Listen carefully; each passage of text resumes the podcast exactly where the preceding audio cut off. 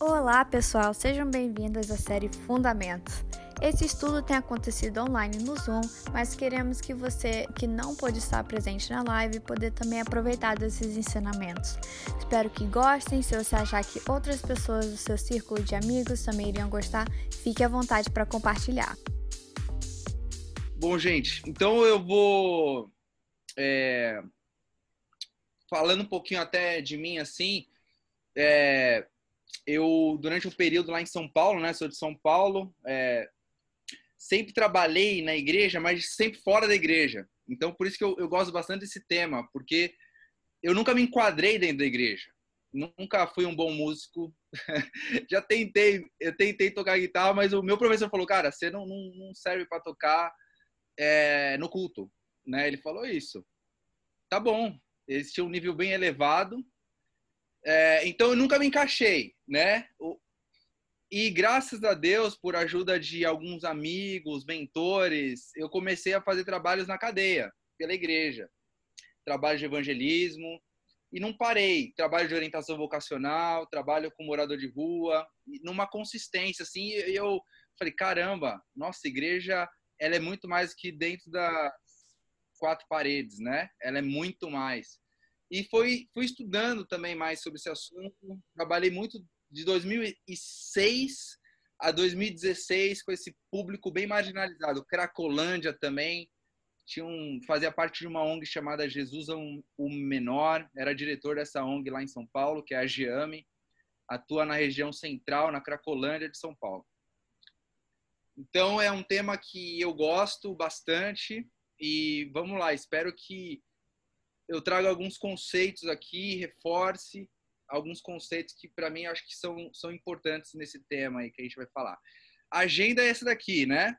Eu quero falar um pouquinho de alguns conceitos. Jesus e o mundo, conceito de igreja, missão da igreja, discernir a cultura confrontando o inferno. Vai, vai ser... Eu vou estar tá seguindo essa, essa linha de raciocínio, tá? Se ficar algum, alguma coisa confusa, por favor, pare de me interrompa, me interrompa, tá? Não tem problema, é até melhor. Mesmo porque a gente online a gente não sabe o time das coisas, tá? Então, uh, vamos começar. Bom, primeiro conceito que a gente vê na Bíblia, né? Também vou tentar ser bem bíblico. Jesus é o dono do mundo, né? Ele é o rei. A gente vê na Bíblia é, a gente usa o termo ele é rei, ele é senhor, mas contemporaneamente ele é o dono, ele é o dono e é importante entender esse conceito de dono, porque é tudo dele, é tudo dele. A, a, a, a árvore ao nosso lado é dele, as pessoas, tudo foi criado por ele. E aqui tem os, os versículos e para ele e por ele, né? É, ele é, ele é o rei do universo, tá? Então, uh, eu quero falar esse conceito porque às vezes a gente acha que a igreja é o reino de Deus. A igreja não é o reino de Deus. O reino de Deus ele é muito maior que a igreja. A igreja é um agente do reino de Deus, mas o reino de Deus é outra coisa, tá? Então, uh, vamos lá. Versículo, só para a gente ter base bíblica, para vocês falar, não, esse cara tá doido. então, João Bom, Gênesis já fala que Deus criou o mundo e viu que tudo era bom. Tudo que ele criou é bom. João 1:3. Se você olhar, fala que Jesus fez o mundo. Romanos 11:36. Para ele são todas as coisas. Tudo é para ele. Eu estou resumindo, tá? É, se vocês quiserem, a gente pode até seguir, viu, Murilo? O versículo, ler. É, Atos 17. 24 a 30 fala aqui: Ele dá vida, nós vivemos, nos movemos e existimos nele. Tá? Então, quero, quero enfatizar esse conceito de que Deus, ele é o criador, ele é o dono e tudo é para ele, tá? Então, não existe nada que não não não é devido a ele. Então, tudo é de Jesus, o mundo, a criação é de Deus. Às vezes a gente tem ideia de que o mundo aqui é do diabo. O, o mundo jaz no maligno ele está no maligno, mas o mundo é de Deus, tá? Ele está cheio da influência maligna em todos os cantos, em todas as esferas, mas o mundo é de Jesus. Então vamos lá. O que, que é igreja? Conceitos fundamentais de igreja. Tá? Se alguém tiver algo a acrescentar, eu tentei compilar aqui. A igreja é comunidade de fé. A igreja é noiva de Cristo. Esse termo está em Apocalipse. A igreja é o corpo de Cristo. É, a, igreja, a, a, Bíblia fala que a gente deve andar juntos dessa comunidade em Hebreus 10. A igreja é o povo de Deus, né? Usam o termo carral. Carral é o povo de Deus. Ele é, a igreja é formada por pessoas e é formado por pessoas que professam a fé em Jesus Cristo. São pessoas que falam: olha, ele é o dono do universo, ele é o criador, ele é o rei, e essas pessoas compartilham essa fé em comum, tá? A igreja é a habitação de Deus, é a casa do Deus vivo, é a habitação do eterno. Então, igreja, meio clichêzão, mas reforçando, a igreja não é o prédio, a igreja e, e, o prédio nem é a casa de Deus, tá? A casa de Deus é comunidade de fé. O prédio, às vezes a gente tem um misticismo, tem alguma coisa especial, mas aquilo não é igreja, tá? Se eu estiver escandalizando alguém, me fala, por favor. Mas esse é um conceito bíblico de igreja, tá? E aqui, outro conceito. A, gente, a, a igreja é o agente que Deus escolheu para proclamar o reino dele, os valores, o evangelho e sermos coerentes com esses valores. Tá? Então, ela é um agente, a igreja. Tá? Bom, aí eu partindo para missão da igreja, tá? Qual que é o propósito da igreja? Qual que é a finalidade da igreja? Então, Jesus deixou ir de pregar o evangelho, formem discípulos, a igreja ela tem um caráter missional. A igreja ela precisa ter esse caráter, esse movimento de para fora. Tá? Porque Jesus falou para os discípulos, vai e pregue. Não falou vinde. Né? Vinde e, e, Não, falou vai. Vocês vão pregar, vocês vão professar o meu nome, vocês vão, vocês vão trazer, vocês vão expulsar o capeta dos lugares. Vocês vão e, e, e vocês vão professar meu nome. A igreja leva as boas novas aos homens. A igreja tem a função de restaurar o homem à imagem e semelhança de Deus. A igreja afirma os valores do reino. A igreja é o povo que ama os inimigos. Aliás, um fato interessante um fato interessante que eu, que eu vi esses dias. O conceito de amar os inimigos foi um conceito inédito na história. Porque assim, até então, até Jesus, né? Jesus trouxe esse conceito. Ame os inimigos. Até então, os judeus já falavam sobre respeitar o próximo, sobre amar o próximo, sobre os, os, gregos falavam também desses conceitos de, de, de, justiça, de respeitar o próximo, de amor. Mas amar os, os, inimigos, não. Amar os inimigos foi algo que poucos poucos fizeram, inclusive, depois de Jesus. Né? Então, foi, então a igreja tem que ser esse povo que ama o inimigo. E aqui, a igreja ela é que ataca as portas do inferno. Né? eu, eu sempre vi. É, assim, quando eu penso em inferno, eu sempre pensei assim que a gente é, é atormentado pelo inferno, né? O inferno ele é ele é aquele é aquela coisa meio ô, oh, cara, você me incomoda, né? Mas as portas. As portas do inferno não prevalecerão. Que, que significa? Que, na verdade, nós somos o tormento do inferno. Porque as portas do inferno significa assim, o inferno está tá tentando se proteger, mas, mas a igreja, ela tem aquela força, ela tem essa força, autoridade que deu, Jesus deu. Ó, o inferno não vai conseguir prevalecer. Se vocês agirem, se a igreja agir, não existe resistência. Então, vai e ataca o inferno. Esse é um conceito, porque muitas vezes a gente acha que o inferno fica a gente parece que é refém do inferno, né?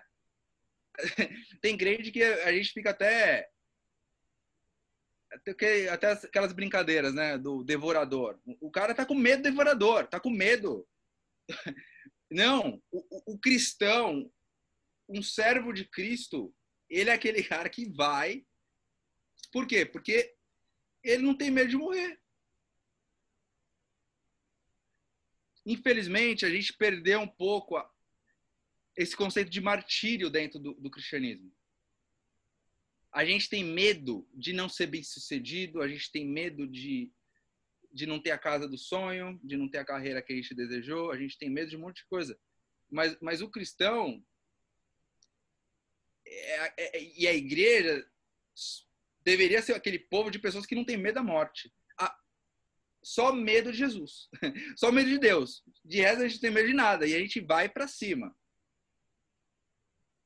Tá? Então, porque a gente, a gente herdou muito uma visão passiva, né? A gente herdou uma visão passiva. É... A gente se acha muito refém do inferno, tá? Bom, dado esses conceitos, esse fundamento, Agora eu vou entrar um pouquinho, tá? Então, ficou claro esse conceito de Jesus, a, a igreja, o propósito da igreja? Ficou claro? Alguma dúvida? Tá. Porque agora eu vou entrar num, num outro conceito que é, ok, uma frase do John Stott que eu gosto, que eu vi recentemente, na verdade, né? É, alguém poderia ler essa frase só para sentir que eu tô conectado com outras pessoas aqui também? Quem poderia ler? Eu posso ler. Opa, manda bala aí. A igreja de cada geração deve procurar traduzir a fé para o idioma contemporâneo, a fim de relacionar o mundo imutável com o mundo em mudanças. Mas a tradução é uma interpretação da mensagem numa outra linguagem, não se trata de uma nova composição. É engraçado, né? Eu, esses dias eu tava falando com um amigo meu, que ele é pregador,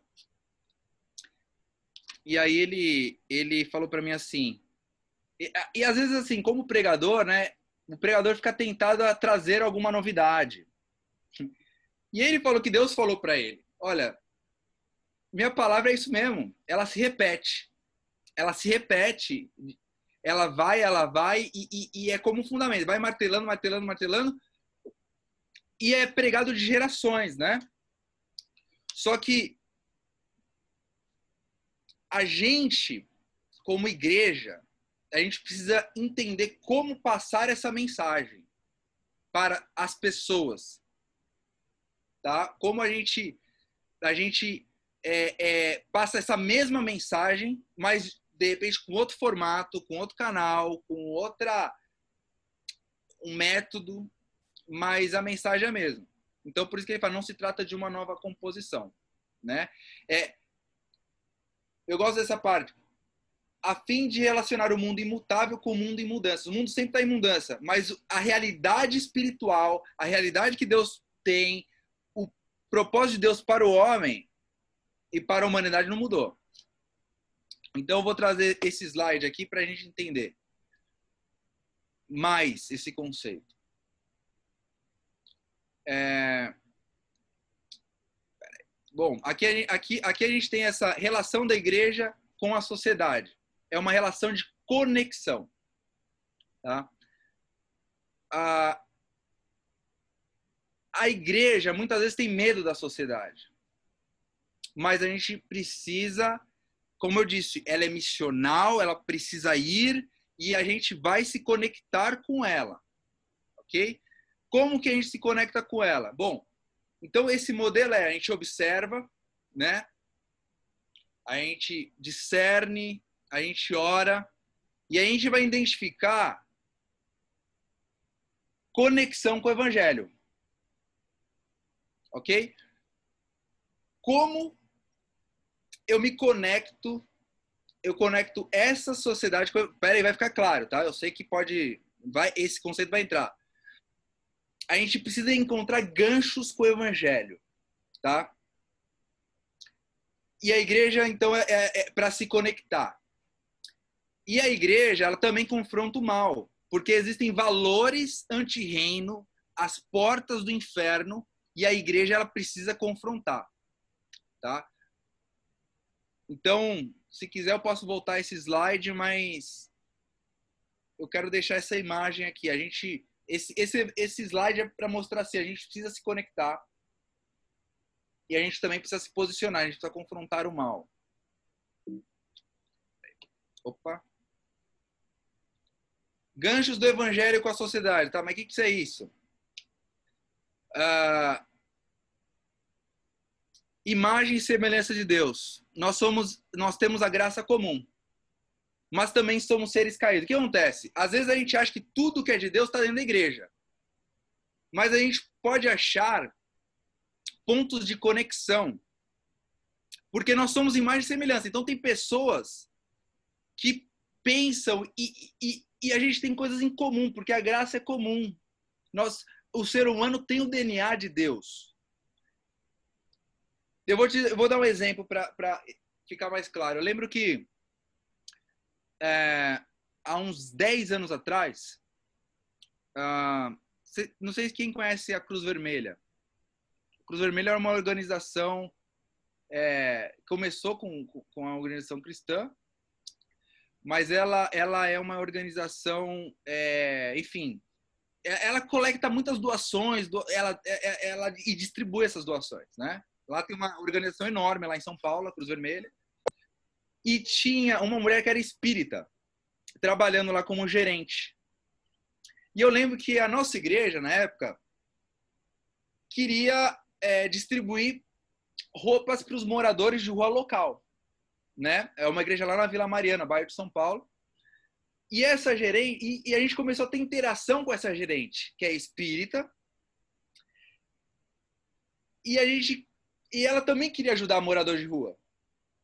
Então a gente começou a ter interações com essa gerente. Resumindo, com a quantidade de interações, interações da mulher se converteu, virou, ela tinha uma visão aberta, inclusive, então, é, é, no espiritismo, depois ela virou tipo um profeta, enxergava demônios, anjos na igreja. Mas depois de um tempo de interações, interações, relacionamento, essa mulher se converteu a Cristo. Tá? Então, isso é um é exemplo. A gente precisa achar ganchos com a sociedade. E depois eu vou mostrar mais ganchos com a sociedade. Porque os ganchos com a sociedade é, a gente tem vários, vários, vários. Porque o, o reino de Deus é paz, justiça e alegria no Espírito Santo. E a, e, e a humanidade, a, a, a, a sociedade está clamando por isso. Ok? Próximo. Vamos lá. Cuidados, né? Cuidados ah, que a gente tem. Só para reforçar aqui a igreja construiu muito uma identidade por antagonismo e não por afirmação. O que, que significa isso? A igreja, muitas vezes, ela é reacionária, ela não, ela não propõe, ela não propõe os valores, ela não, ela não traz o, o, o, reino de Deus, ela, ela reage. Vou dar um exemplo. Eu vou tentar trazer exemplos práticos, tá? Pode parecer meio pode parecer meio sem noção, mas é para ilustrar um conceito. É, tem um BBB, que ah, é da Globo. A gente vai lá e rejeita, faz o BBB gospel. A gente vira re, reacionário. Eu lembro que tem discoteca, discoteca, vou fazer discoteca gospel. É, Tem. Uh, uh, o pessoal faz show. Eu vou fazer a marcha para Jesus. A gente acaba sempre reagindo e não agindo, não afirmando. É, eu poderia citar vários exemplos, vários. Eu tenho a novela da Globo, né? Minha mãe falava, não assista a novela da Globo. A gente, não, vou fazer a novela nossa. A novela crente. Sabe? A gente entra nesse, nesse antagonismo. A gente está vendo a promiscuidade e a gente não propõe nada. A gente vai, olha que absurdo, condenando, moralismo, julgando, colocando as pessoas no inferno, né? É, a gente está falando da homossexualidade, mas não está conseguindo falar da família, né? É, é uma, uma mentalidade que precisa ser mudada. Pregamos uma Bíblia mutilada, né? Pega uns versículos ali, uns versículos aqui, e eu faço um evangelho, faço uma Bíblia interessante. Muitas vezes a igreja é focada, é, a igreja, muitas igrejas viram um hospital. Ela só cuida de dentro. Ela é tão focada para dentro. E é um hospital a igreja. A gente sempre ouviu isso. Eu sempre ouvi desde criança. Não, a igreja é um hospital. Mas a igreja que só fica para dentro, ela não está sendo missional, ela não está cumprindo o propósito dela. a igreja que se preocupa em encher os templos. E, e sabe o problema? Para suprir carências da liderança. A, a igreja está querendo que a sociedade sirva a igreja. Muitas vezes a igreja quer que. Não, a sociedade precisa me servir, ela precisa encher meus templos, ela precisa encher meus cultos. E a igreja muitas vezes dar respostas que ninguém está pedindo. Né? A gente não consegue ler a cultura, o que está acontecendo no mundo, o que os problemas do mundo, porque de novo tudo é de Jesus e Deus, Deus ele, ele quer restaurar o homem à semelhança e imagem dele. Então a gente a gente está dando muitas vezes respostas que ninguém está pedindo. Isso é muito tenso. Muito tenso. Cuidado, dá respostas que ninguém está pedindo. Não discernir a cultura presente é um problema. Não discernir a cultura. Então, eu queria discernir a cultura. É uma habilidade que quem, quem quer a liderança, que quer, quem quer servir, ter uma visão da igreja com a sociedade, a gente precisa ter uma leitura da cultura. Tá? Eu lembro, eu vou dar um exemplo aqui. Uh, eu lembro que quando eu fazia culto no presídio, eu eu já compartilhei essa história várias vezes, meu Deus, mas eu vou compartilhar de novo. Quando eu fazia culto no presídio, é, eu fazia cada 15 dias um culto, né? Culto formatinho que nem a gente tem na igreja. É o formato de. Primeiro é, é. Faz tanto tempo que eu não vou no culto por causa desse coronavírus. Louvor, louvor, palavra, né? Então a gente fazia isso. Um dia, a diretora da, do presídio me chamou, falou, Léo, eu era o líder do projeto, ela me chamou para uma reunião. Aí ela mostrou uma agenda. Tá vendo, Léo? Você faz culto a cada 15 dias, né? Ó, segunda, a igreja X faz culto. Terça, a igreja Y faz culto. Quarta, a igreja Z faz culto. Quinta, a igreja Y faz culto. Sexta, sério, todo dia tinha culto. Todo dia. Os meninos, é, eu fazia, era adolescente, os meninos aceitavam Jesus, sem brincadeira, acho que no mínimo 30 vezes por mês. Eles iam apelo desses cultos, né? E aí ela chegou assim para mim e falou: "Léo, não dá para fazer outra coisa? não dá mais. Eu não aguento mais culto. Faz outra coisa eu, ela, ela não falou com essas palavras, mas ela entendi que havia uma necessidade. A gente entendeu que havia uma necessidade. E sabe qual é o problema? Quando eu fui falar para outros líderes, sabe o que eles falaram para mim? Léo, se não é para pregar o evangelho, não dá. A gente não vai. Porque nossa igreja quer pregar Jesus, a gente quer a gente precisa é, ter o nome de Jesus pregado lá e, e, e vai parecer meio ONG, né? Fugindo totalmente de uma direção que Jesus deixou para a gente visitar os presos, em Mateus 25. A igreja, a gente precisa entender as demandas, as necessidades da, da, da comunidade, da, da sociedade, da comunidade. Tá? Muitas vezes a gente fica focado em converter a pessoa para a igreja. né? Como se a igreja. E, e para o prédio, pior ainda, para o prédio. Né? A gente tenta convencer a pessoa a ir para o prédio, porque parece que aquele lugar tem. Aquele espaço tem, tem um misticismo lá que. Não. Não. Então a gente tem que tomar cuidado para dar respostas que ninguém está pedindo, né? Às vezes a pessoa quer que é, ela quer você, né? Um outro cuidado que a gente tem que tomar outro cuidado. A gente às vezes transfere a responsabilidade nossa para Deus.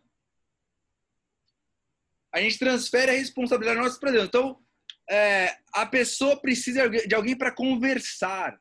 A, pessoa precisa de alguém, um ouvido para falar sobre os problemas. Aí você vai lá, transfere para o pastor, trans, não, vamos orar. A pessoa precisa de. É, tá passando fome, sei lá, tá precisando. E você tem condição, e você tá lá. Ou oh, vamos orar, Deus, cuida. Não, Cara, se você tem condição, a bucha é sua, a responsabilidade é sua. Então, muitas vezes, a gente tem que tomar cuidado com as responsabilidades. Lógico, Deus é poderoso, é, mas cuidado com as coisas que são de Deus e as coisas que são nossas, que Deus colocou na nossa mão. E muitas vezes a gente negligencia com pretexto, inclusive, de oração. Né?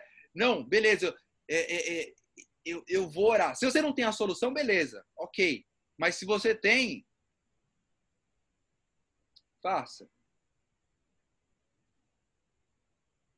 Missão da igreja, cuidado. Bom, isso aqui. Opa, peraí.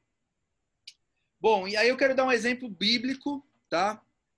Um exemplo que é maravilhoso, que é, é a experiência de Paulo em Atos 17, 15 a 34. Quem quiser ler essa história, é uma experiência maravilhosa, porque ela traz vários ensinamentos. Mas eu vou resumir, tá? Nossa, eu tô perdido aqui na oração, na, nas horas. Nas horas.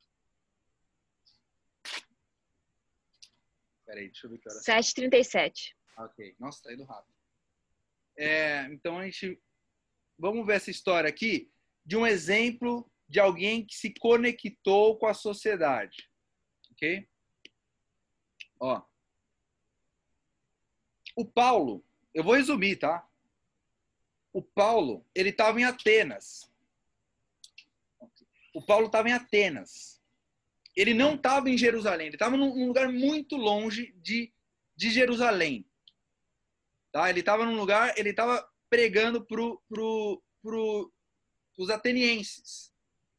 Tá? Esse é o contexto. Uma pessoa que, ou seja, trazendo para o nosso dia, estava fora do ambiente eclesiástico, conceitos bíblicos.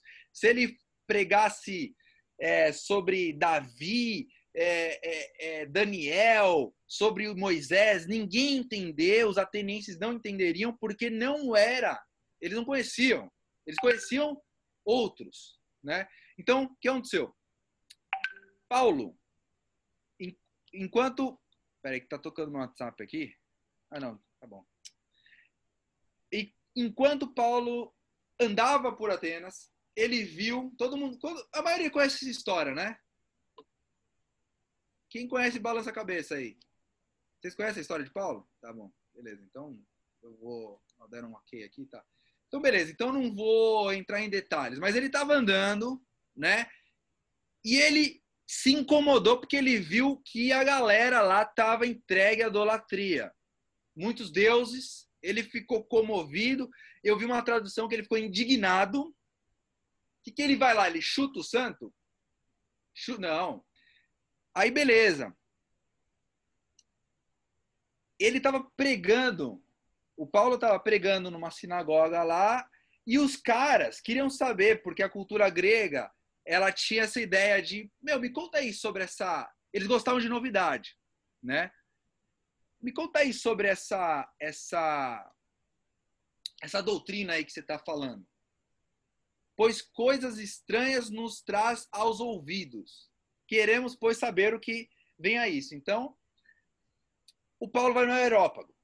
Disse, e é o que ele disse, varões atenienses, em tudo vos vejo um tanto supersticiosos, porque passando eu e vendo os vossos santuários, eu achei também um altar em que estava escrito ao Deus desconhecido. Olha a leitura que o cara teve da cultura, olha a sacada, né? Bom, então ele já teve essa sacada. Opa, peraí, tem um Deus aqui, Deus desconhecido. Eu posso. Esse é um gancho interessante para eu pregar, falar de Deus. Bom, e aí ele falou, explicou sobre esse Deus desconhecido, falou, ó, esse Deus é o que criou os céus, esse Deus que criou a terra, esse Deus é o dono do universo, esse Deus não é servido por mãos humanas. E eu gosto dessa frase aqui, ó. É, nem tampouco é servido por mãos humanas, mãos de homens, como que necessitando de alguma coisa, pois ele mesmo é quem dá todos a vida, respiração e todas as coisas porque nele vivemos, nos movemos e existimos. E aí ele, ele, ele numa sacada também genial, um gancho com a cultura, ele, como também alguns dos vossos profetas disseram, ele, tá, ele conhecia a história dos gregos, ele, ele tinha uma leitura dos atenienses,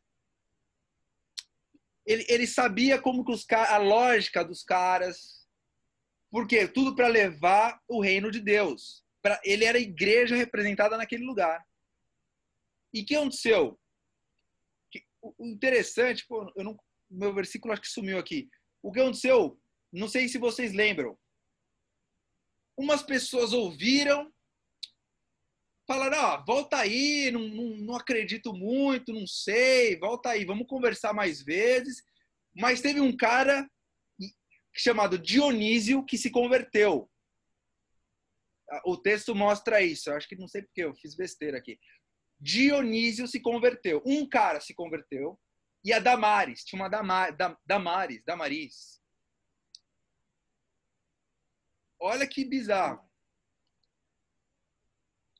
Ah, aqui ó, estava nesse slide. Todavia, chegando alguns varões a ele, creram, entre os quais estava Dionísio, o Areopagita, e tem uma mulher por nome Damares, e com eles outros. Então, ele, sem medo de falar da fé dele, foi lá, numa cultura, numa sociedade totalmente diferente, um cara se converteu. E aí, uma ilustração aqui é, ó que bonito, Catedra, Catedral Basílica de São Dionísio, o Areopagita, lá em Atenas, até, tá hoje lá. E esse, essa catedral, não foi ele que construiu, mas esse Dionísio levou o evangelho, o evangelho para aquele lugar. Então vamos lá, como a igreja ela ataca o inferno, tá? Ela ela Então esse é um ponto aqui que a gente vai falar um pouquinho. Bom, oração.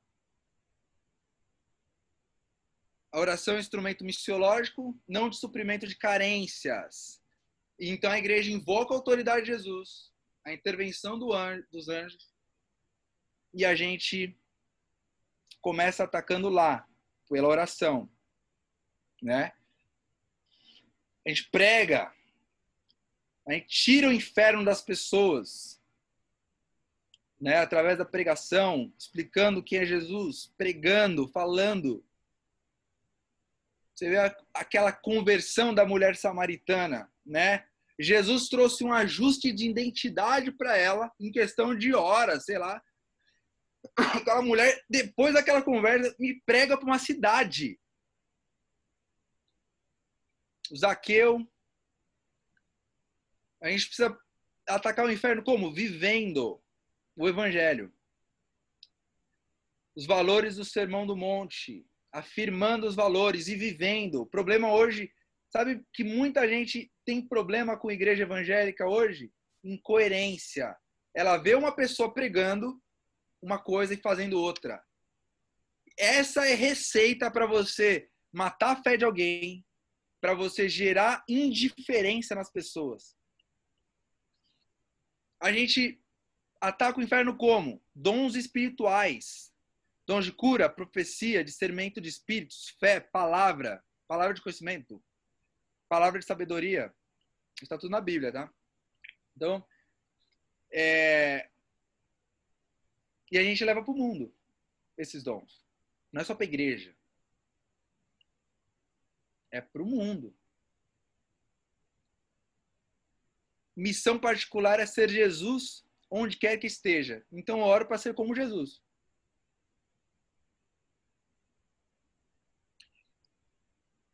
Porque tudo é para Ele. Nossa vida é para Ele. Nossas horas é para Ele. Nosso tempo é para Ele. Tudo é dele. Nele nos movemos, nos, nós existimos. Então, eu oro para ser como Jesus. E aí, eu oro para. Aí que, que a Bíblia ensina um conceito de. É, às vezes a gente gasta muito tempo orando por coisas que Deus já sabe. Deus já sabe. A gente gasta, Deus já sabe nossas necessidades, né? a gente fica focando.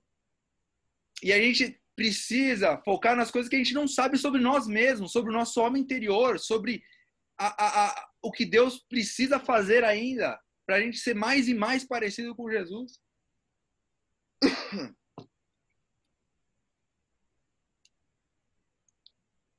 Exemplos da igreja. Agora, exemplos da igreja na sociedade. Vou tentar trazer aqui. É, Desmond Tutu, já ouviram falar do Desmond Tutu? O Desmond Tutu propôs a justiça restaurativa.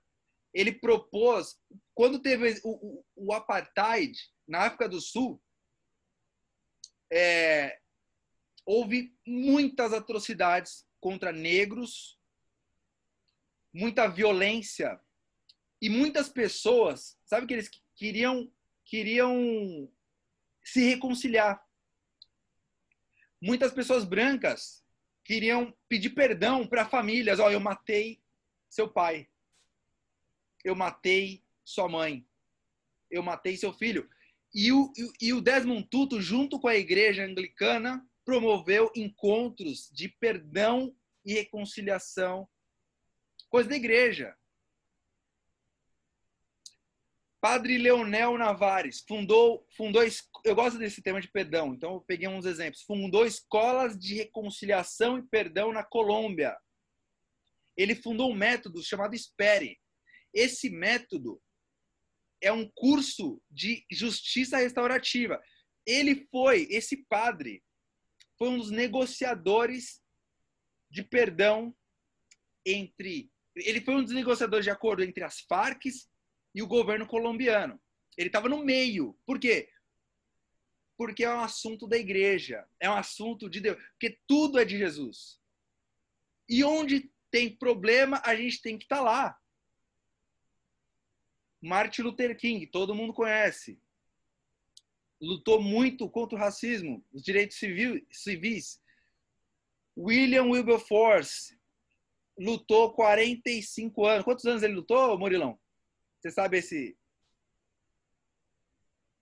Tá mudo? 40 anos, 22 para acabar com o comércio de escravo e mais 18 anos para conseguir a abolição da escravatura né, no Reino Unido. Sim. Por quê? Porque é um valor anti-reino a escravidão é um valor, é uma porta do inferno, porque você está falando assim para um ser humano que ele é menos do que outro. E de acordo com as escrituras, todos nós somos filhos de Deus, todos somos iguais perante Deus, não existe ninguém menos, e, aí, e Deus quer que a gente restaure a imagem e semelhança divina. Então, a escravidão é um valor anti-reino. E esse cara lutou 40 anos porque entendeu não, isso daqui não é de Deus. Isso daqui não é o propósito de Jesus para o ser humano. Murilo, Maciel e Vitória. 46 países, Murilo, Vitória não sei quantos, pregando evangelho. Pregando evangelho, pregando o valor do reino. Pregando a justiça. Foi aí, Moçambique, Jordânia. Pregando o quê? Os valores do reino, afirmando o reino. Cheio, orando pelo mundo. A Sheila acho que nem está aqui. Paulo, apóstolo gentios. O Simon, liderando os jovens aqui na Nova Inglaterra. Cadê o Simon? Tá aqui? Aí, Simon. Aí, ó. Pessoas da igreja atuando, né? E aqui eu quero trazer um contexto que eu, que eu, eu penso muito no Brasil, né? Quais são as portas do, atuais do Brasil na sociedade? E você pense também nas na sua cidade. O que está acontecendo? Todos são valores anti-reino e que Deus se importa. Porque tudo é de Deus. E Deus quer expulsar o inferno da vida das pessoas. O Deus quer expulsar a vida infernal das pessoas de dentro e de fora da vida delas. Às vezes, a gente vai numa comunidade, a pessoa vive no esgoto. Ela vive próximo ao esgoto correndo risco de morte. Vida, né? Correndo risco de vida. A gente vai falar de Jesus para ela. A gente vai falar que Jesus ama a vida dela. Se ela rejeitar, nossa função é: eu vou tirar pelo menos ela dessa condição infernal, porque essa pessoa ela está correndo risco de vida e esse é um valor anti-reino. Isso é uma porta de inferno na vida dela e essa porta ela não vai resistir essa porta ela não consegue prevalecer. Se eu atuar nela, eu vou levar justiça. Eu vou levar justiça, porque ela não, ela é imagem e semelhança de Deus. Então, todo lugar que tem justiça são portas do inferno. Todo lugar que tem exploração, abuso, opressão é uma porta infernal. Desumanização da morte.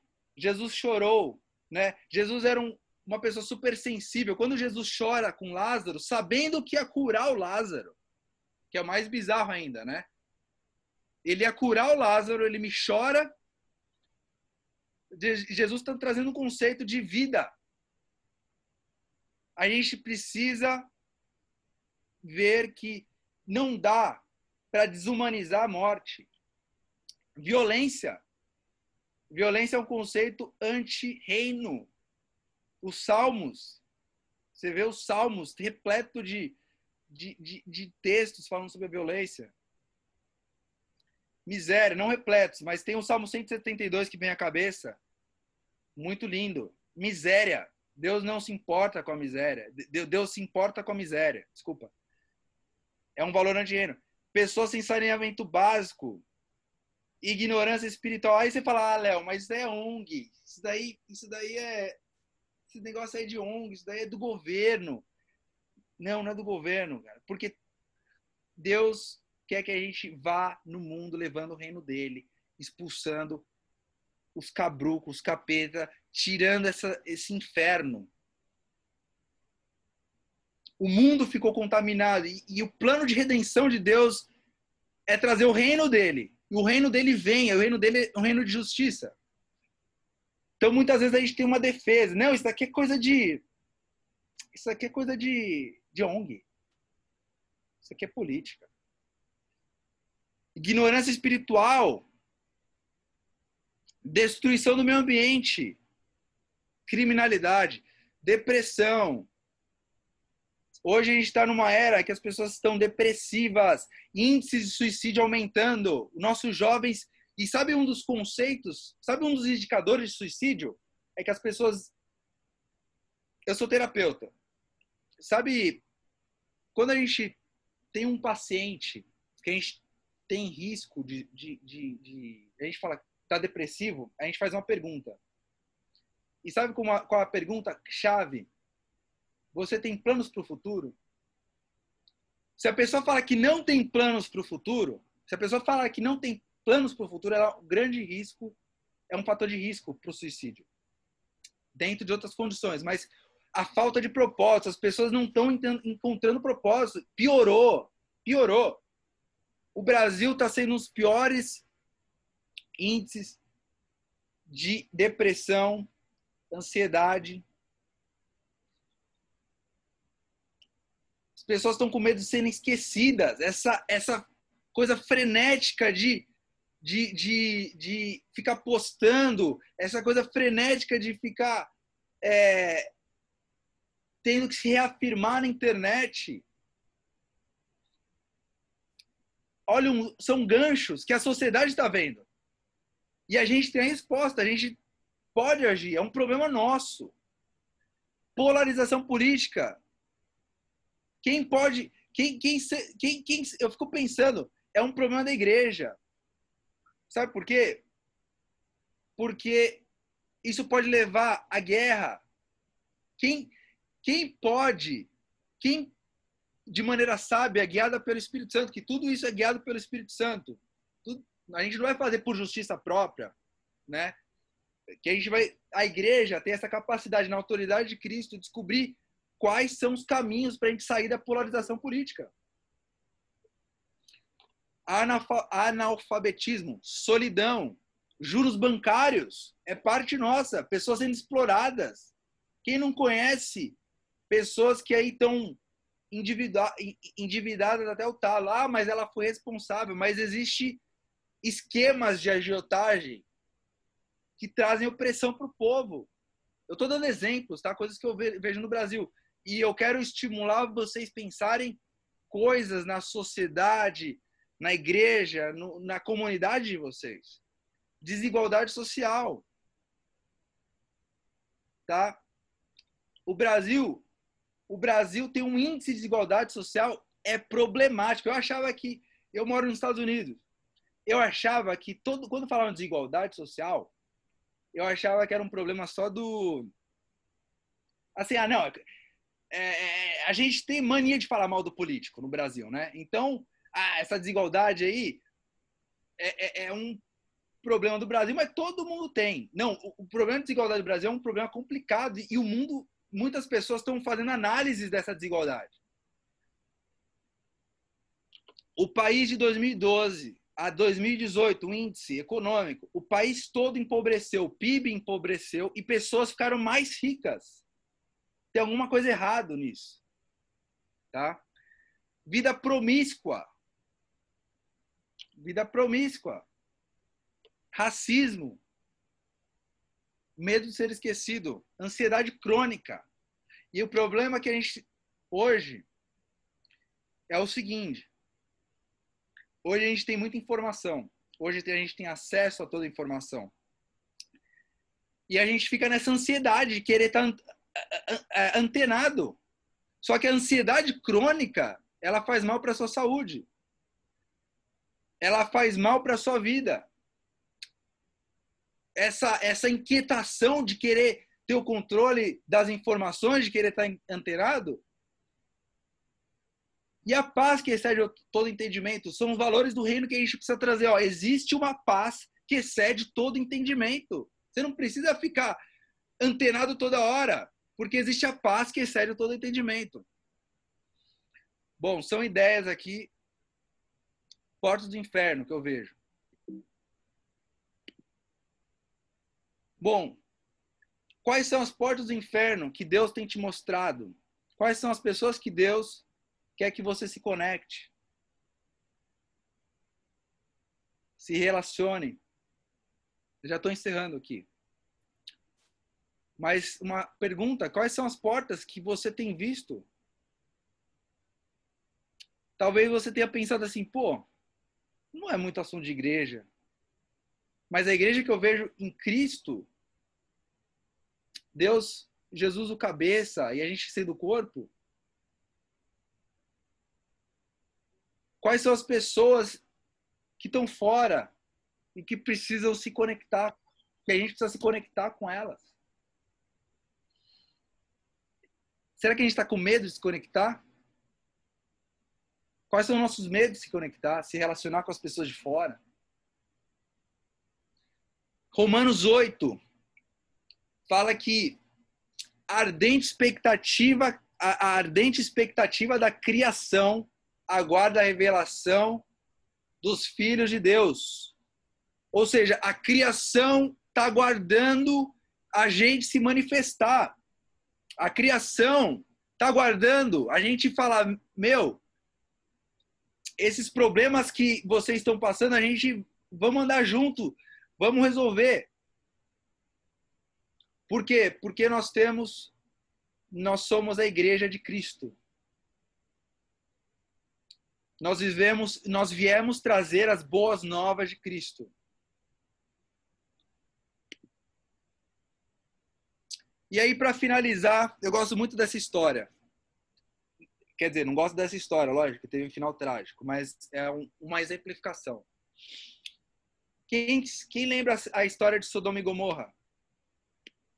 Todo mundo lembra? Faz um sim, yes. Bom, é, a história de Sodoma e Gomorra tem dois aspectos muito interessantes, né? Ah, um aspecto é a conversa que Abraão tem com Deus. Que Deus falou assim: Abraão, é o seguinte, eu vou dar uma checada lá em Sodoma e Gomorra. E, e o Deus falou para Abraão isso. E, e Abraão fez uma pergunta para Deus. Que eu acho que Abraão devia saber que devia estar uma bagunça lá. Deus, você vai destruir junto, justo com ímpio? Você vai destruir? Aí tem aquele diálogo meio. Um diálogo até interessante. Aí Abraão pergunta: Deus, se tiver 50 justos, você destruiria a cidade? Não. Deus falou: não, por amor dos 50, não. Depois, de, Abraão fala: se tiver 45 justos na cidade, você destruiria a cidade? Não. Se tiver 20 justos, você destruiria a cidade? Não. Deus, se tiver 10 justos, você destruiria a cidade? Não.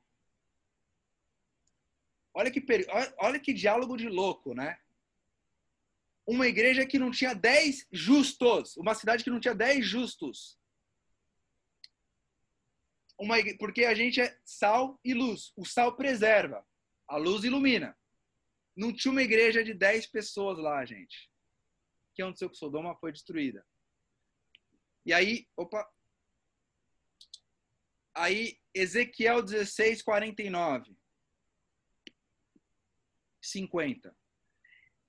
Eu gosto bastante desse versículo. E esta foi a malignidade de tua irmã Sodoma. Ela e suas filhas por que ela foi destruída? Eram arrogantes, tiveram fartura de alimento e viviam sem a menor preocupação. Não ajudavam os pobres e necessitados. Não tinha preocupação social. E se ensorbebeceram e fizeram abominações diante de mim. Portanto, vendo isto, eu as tirei dali. Então, eu queria fechar com esse versículo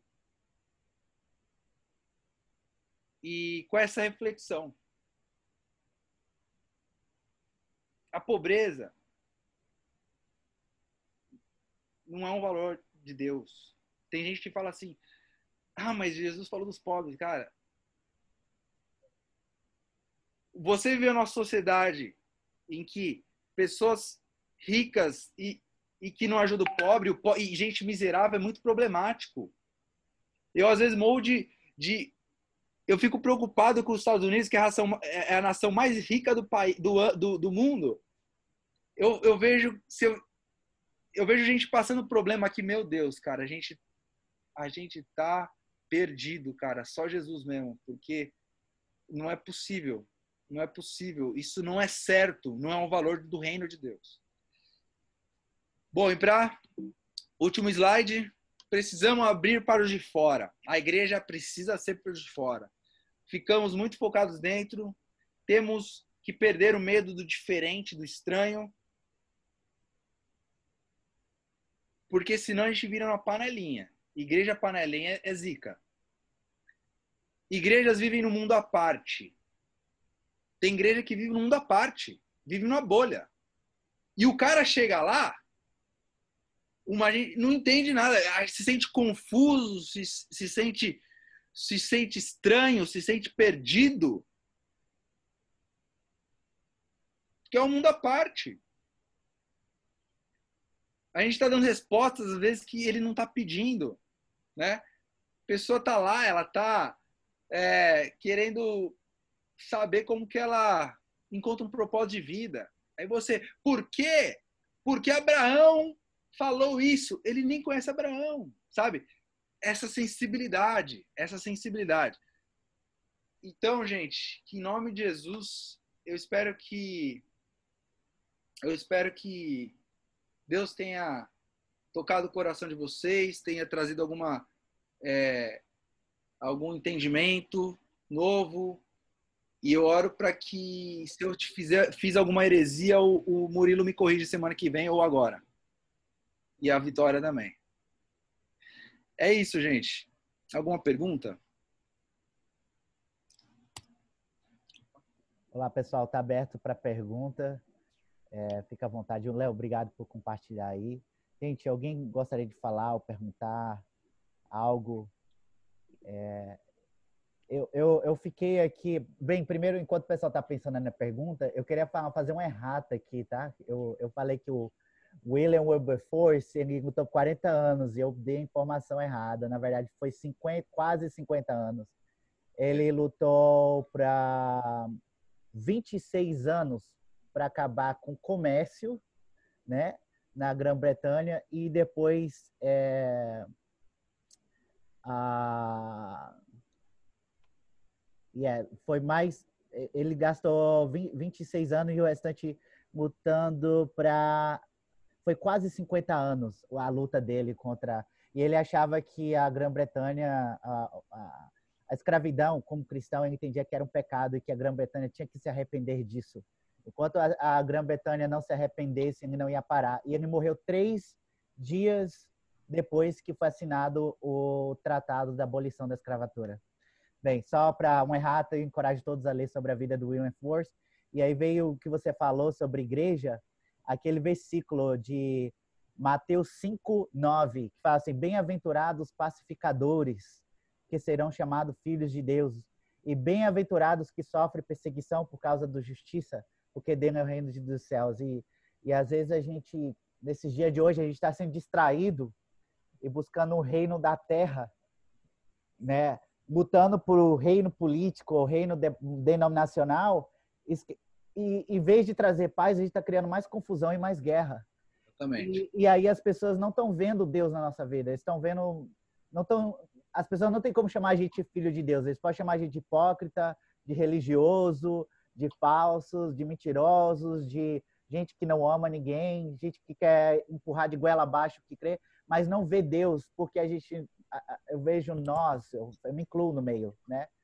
Hoje mesmo eu fui confrontado por Deus na minha é, minha justiça própria, não é? Porque tem a justiça própria e tem a justiça de Deus. E a justiça de Deus é baseada em misericórdia. E o Senhor estava me confrontando outra camada da minha justiça própria, que eu querendo me, é, me justificar com toda a força. É, e o Senhor tem cada dia mais falando, filho, meu, o, o, reino que você tem que lutar não é o daqui da terra, é, é, não é o dos homens, que os homens estão tentando construir, é o reino dos céus, né? Então, foi muito, muito bom isso que você falou. E, e esse versículo aí de Sodoma e Gomorra, tu acredita? Eu nunca parei para meditar nele. Confesso que já li a Bíblia toda várias vezes, mas esse aqui, o, o pecado de Sodoma foi que suas filhas eram arrogantes, tinham fartura de comida, viviam despreocupadas, não ajudavam os pobres e necessitados, eram altivas e cometeram práticas repugnantes diante de mim. Por isso eu desfiz ela. E assim, eu, eu vou, eu acho que também foi um versículo áureo que eu vou levar para casa hoje para mastigar. Eu vou passar os próximos meses. vou colocar o, talvez um quadro, foi muito forte para mim. Bem, gente, alguma pergunta, alguma coisa, feedback sobre a aula de hoje? É, eu tenho uma pergunta. Janine. Ah, não, é, Emerson. É que a Janine é minha esposa, Emerson, que ela fica fazendo reunião do trabalho no notebook e deixa a conta dela logada e esqueci de deslogar. Ah, tudo bem. tu é de onde? Tu é de onde, Emerson? Eu sou de São Paulo, Brasil. Ah, seja bem-vindo. Pode falar. O Emerson é parceiro da Fundação Casa lá, trabalhamos no Fundação Casa Guanás, presídio lá em São Paulo. Uau. De menores. Que honra. Falei, mano. É, uma dúvida, é até uma coisa que eu tenho pensado bastante, discutido com alguns amigos, né?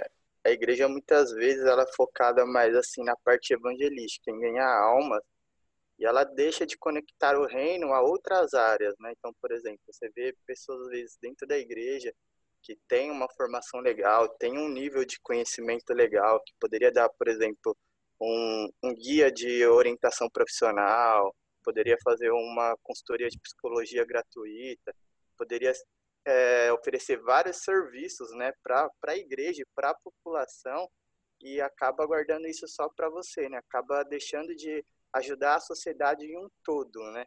É, qual seria assim, uma estratégia legal para se adotar e começar a abordar esses temas dentro da igreja, né? Para que todos os membros da igreja tenham essa visão também, né? Tem alguma coisa relacionada a isso? Você já pensou? É, é, é, isso é, esse é um grande desafio, Emerson. Esse daí, cara, porque isso depende muito. A gente vem de muitos anos dessa, dessa linha de da teologia do crescimento, de focar em almas, almas, almas. É, eu, eu, por isso que eu quis no início falar que Deus é o dono do universo, tudo é para Ele, porque eu acho que enquanto a gente não entender que, que tudo é de Deus, que tudo é para Ele e que e, e a pessoa entender valores do reino, sabe? É, valores de justiça, né? especificar o que é justiça para essas pessoas, porque às vezes a pessoa ela tem ideia de que levar o reino de Deus é só pregar o evangelho, a fala, né? Que também é trazer Jesus como um caso, porque Jesus ele pregava, ele fazia milagres, ele e ele ensinava. Então ele fazia essas três coisas. Você mostrar Jesus que ele é, é ele, ele é a nossa maior referência. Então, por exemplo, Jesus curou pessoas e de repente ele nunca falou, nem pregou, ele só curou. Ele só curou porque ele tratou, ele mostrou assim: olha, você é imagem e semelhança de Deus, não é não é digno você ficar nessa condição como um paraplégico, né? É como como uma pessoa que que está em necessidade necessidade. Então, às vezes, muitas vezes a gente fica muito preso a essa essa ideia assim, ah, beleza, mas se eu der o pão, eu vou falar de Jesus. É, se, eu, se eu chamar, se eu, se eu fizer um. Tudo eu tenho que lançar um Jesus no meio. A gente aprendeu isso, né? Se eu for dar sorvete para a comunidade, eu tenho que ter uma, uma, uma pregação no final para falar de Jesus. Então, é, é difícil.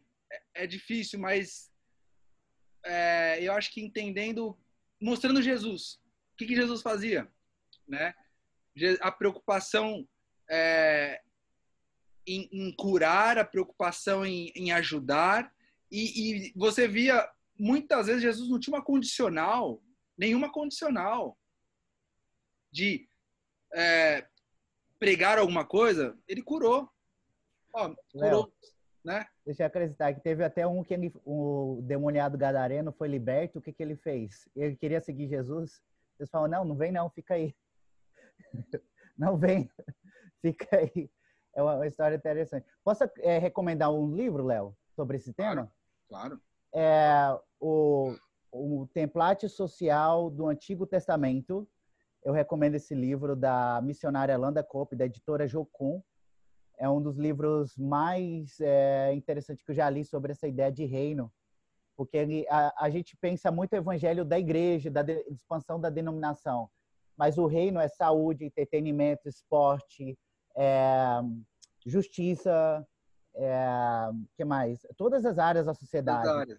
A gente pensa só num reino denominacional, às vezes o crescimento da nossa igreja local, né? Porque a gente fala igreja, a gente pensa no todo, a gente se inclui mas é todas as áreas. Que reino é esse que cresce só a igreja, mas a pobreza continua crescendo junto?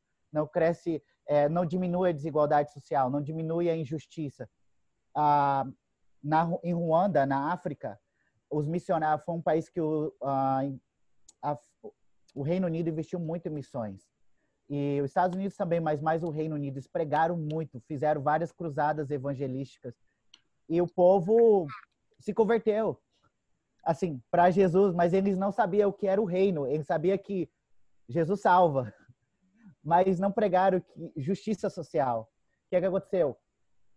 Pessoas pregaram é, na justiça, que não entendia que o reino também era justiça, criaram uma lei em Ruanda, país na África, que se uma pessoa te injuriar, te falasse algo contra você, você poderia matá-lo como honra. Você podia fazer justiça com a própria mão. Consequência, o país virou uma poça de sangue. Aconteceu, aconteceu um grande genocídio e eram tudo crente. Alguns falavam até língua estranha, entendeu?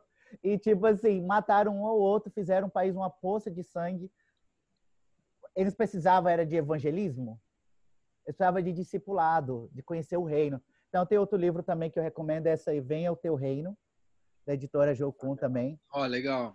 Que fala sobre a abordagem integrada de como discipular e cumprir a grande comissão, né? De realmente levar a glória de Deus para todas as esferas da sociedade. Então, é, é, a, gente, a, gente, tem que estudar mais. A, a, a, gente também quer falar em muitas coisas que a gente também não está acostumado a ouvir. Temos que aprofundar nisso, abrir a nossa mente e deixar Deus nos libertar do espírito de religiosidade, né? Que é, que é só dentro da igreja, mas pensar fora, no macro. Você pensar como Jesus, os discípulos só queriam, pronto, terminou o culto, manda todo mundo embora no meio do deserto. Jesus, não, não, não, vamos dar comida para eles também. E, e pensar no, na, na, no, no, integral, corpo, alma e espírito. Bem, falei demais. Outra pergunta aí pro Léo. Mas eu, a gente não, não perguntou. E aí, Emerson respondeu aí, acho que deu uma luz. Não, deu uma luz, legal. Interessante. Mas o que eu. Só um comentário rápido. O que eu amei a sua ilustração, Léo, do trabalho na, na prisão, porque é, a gente hoje vê, né, as igrejas, a gente tem que ser influência, a gente tem que ganhar espaço na sociedade, sei lá o que, sei lá o que lá. Aí você ganha espaço para quê? Para fazer culto? Mais culto? Tipo, o que que você faz com esse espaço de influência? Então, o que achei, eu, eu achei um exemplo ótimo, porque isso acontece muito. A gente quer o espaço na sociedade para fazer mais culto. Fazer culto. Tipo, é, tipo, Verdade. não. Tem outras coisas que a gente pode responder às necessidades. É, ah, na verdade, eu posso até fazer virar uma pergunta. Quais que são algumas formas práticas que a gente pode é, ser esse tipo de resposta, porque você também teve que se adaptar nessa situação, né? Porque você viu, é realmente cinco cultos por semana não dá. Eu não posso perder esse espaço de influência que a gente tem aqui na prisão, né? Com, com os meninos. Como é que eu posso trazer o reino de Deus nesse lugar, é, sendo que eu tenho essa influência nesse momento? É, é boa pergunta. Foi até legal que é, existe assim, às vezes entra um pouco até na questão do Emerson, assim. É, Jesus em Mateus 25, ele fala assim, né, que a gente tive fome, me deste de comer, tive sede, me deste de beber, sou ainda estrangeiro, é, não me colheste, estando nu, não. Ele fala sobre essa essa separando bodes e as ovelhas, né? É, e aí fala, quando tivemos enfermos ou na prisão, uh, e fomos... Peraí, eu tô pegando o versículo aqui, por isso tá um pouco confuso, mas... É, perguntaram para ele, deixa eu pegar só... Ó, as nações serão reunidas diante dele e apartará um dos outros, como o pastor aparta bodes e ovelhas. E porá as, e porá as ovelhas à sua direita, mas os bodes à esquerda. Então dirá o rei aos que tiverem à sua direita: Vinde, benditos de meu Pai, possui por herança o reino que vos está preparado desde a fundação do mundo. Porque tive fome, deste-me comer, tive sede, deste-me beber, era estrangeiro, era estrangeiro e hospedaste-me, estava nu. Enfim, é, ter convicção de que fazer isso, por exemplo, eu vou dar um exemplo do que aconteceu. Ah, nessa situação do presídio. É, eu, entendendo assim, no conceito, que Jesus quer que eu visite os presos. Em Mateus 25 diz isso. Deus quer que eu alimente os moradores de rua. Então, eu, eu comecei a pegar umas músicas e levar para os meninos. Passava num projetor, umas músicas, uns clipes de música do Rapa. Tentava tirar alguns valores que podia tirar. Planta e raiz, eu lembro. A gente falando sobre o meio ambiente. Estou sendo menos espiritual. Eu tava. Porque um elemento que a gente não falou ainda é desenvolver relacionamento, que é outro componente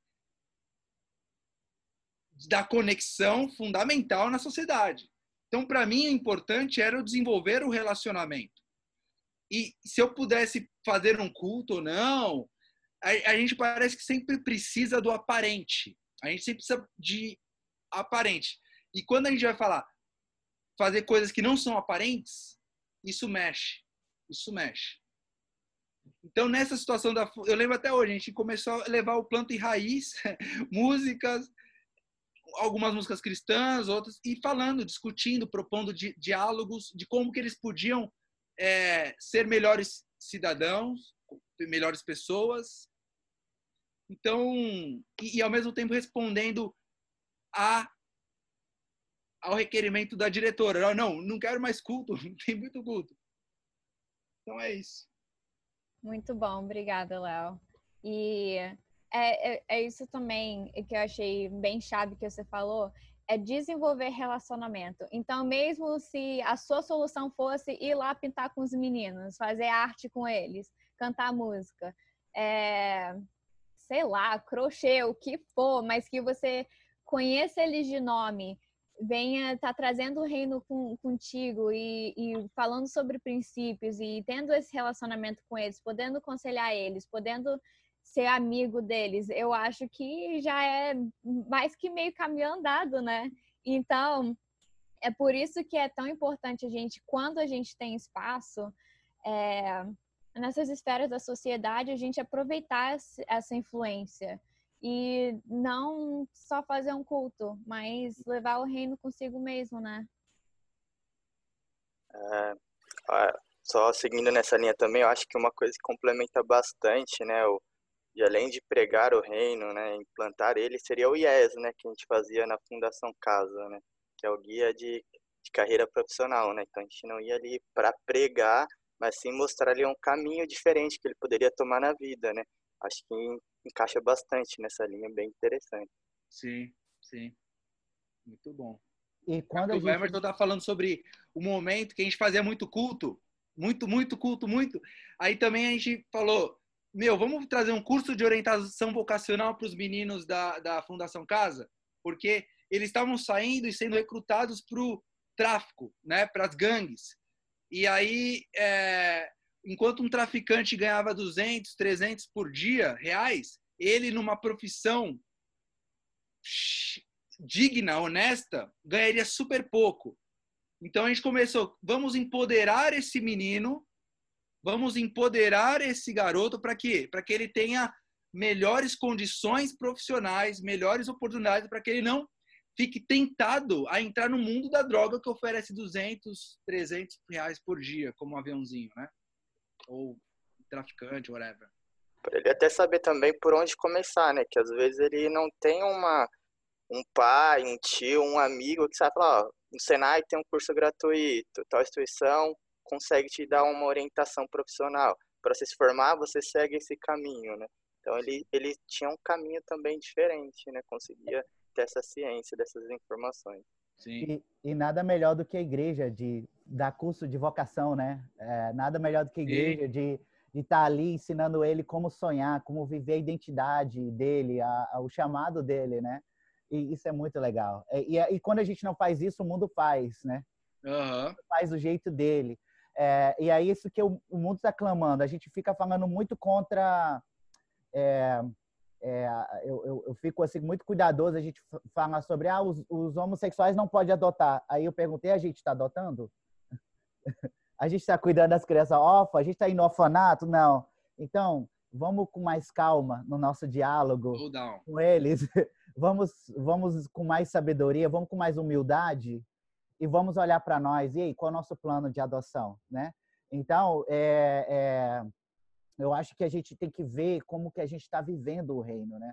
Jesus, ele, ele comia com o pessoal, vivia, e eu acho que a gente está dando aulas de vocacionais, a gente está vivendo Jesus. A gente está, como um professor cristão da aula, ele fala com amor, domínio próprio, perseverança, frutos do Espírito fluindo. Muito top, cara. É, é isso aí, esse é o reino. Tô empolgado. Alguma última, a última pergunta e a gente vai encerrar por causa do horário.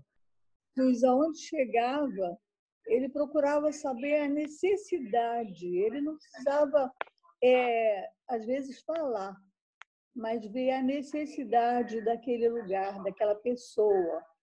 E eu percebo que em evangelismo, o meu modo de trabalho é esse. É, ao invés de abrir a boca para evangelizar, procurar saber o que aquela pessoa está precisando. Procurar nos olhos dela a necessidade dela. Se está triste, se está alegre.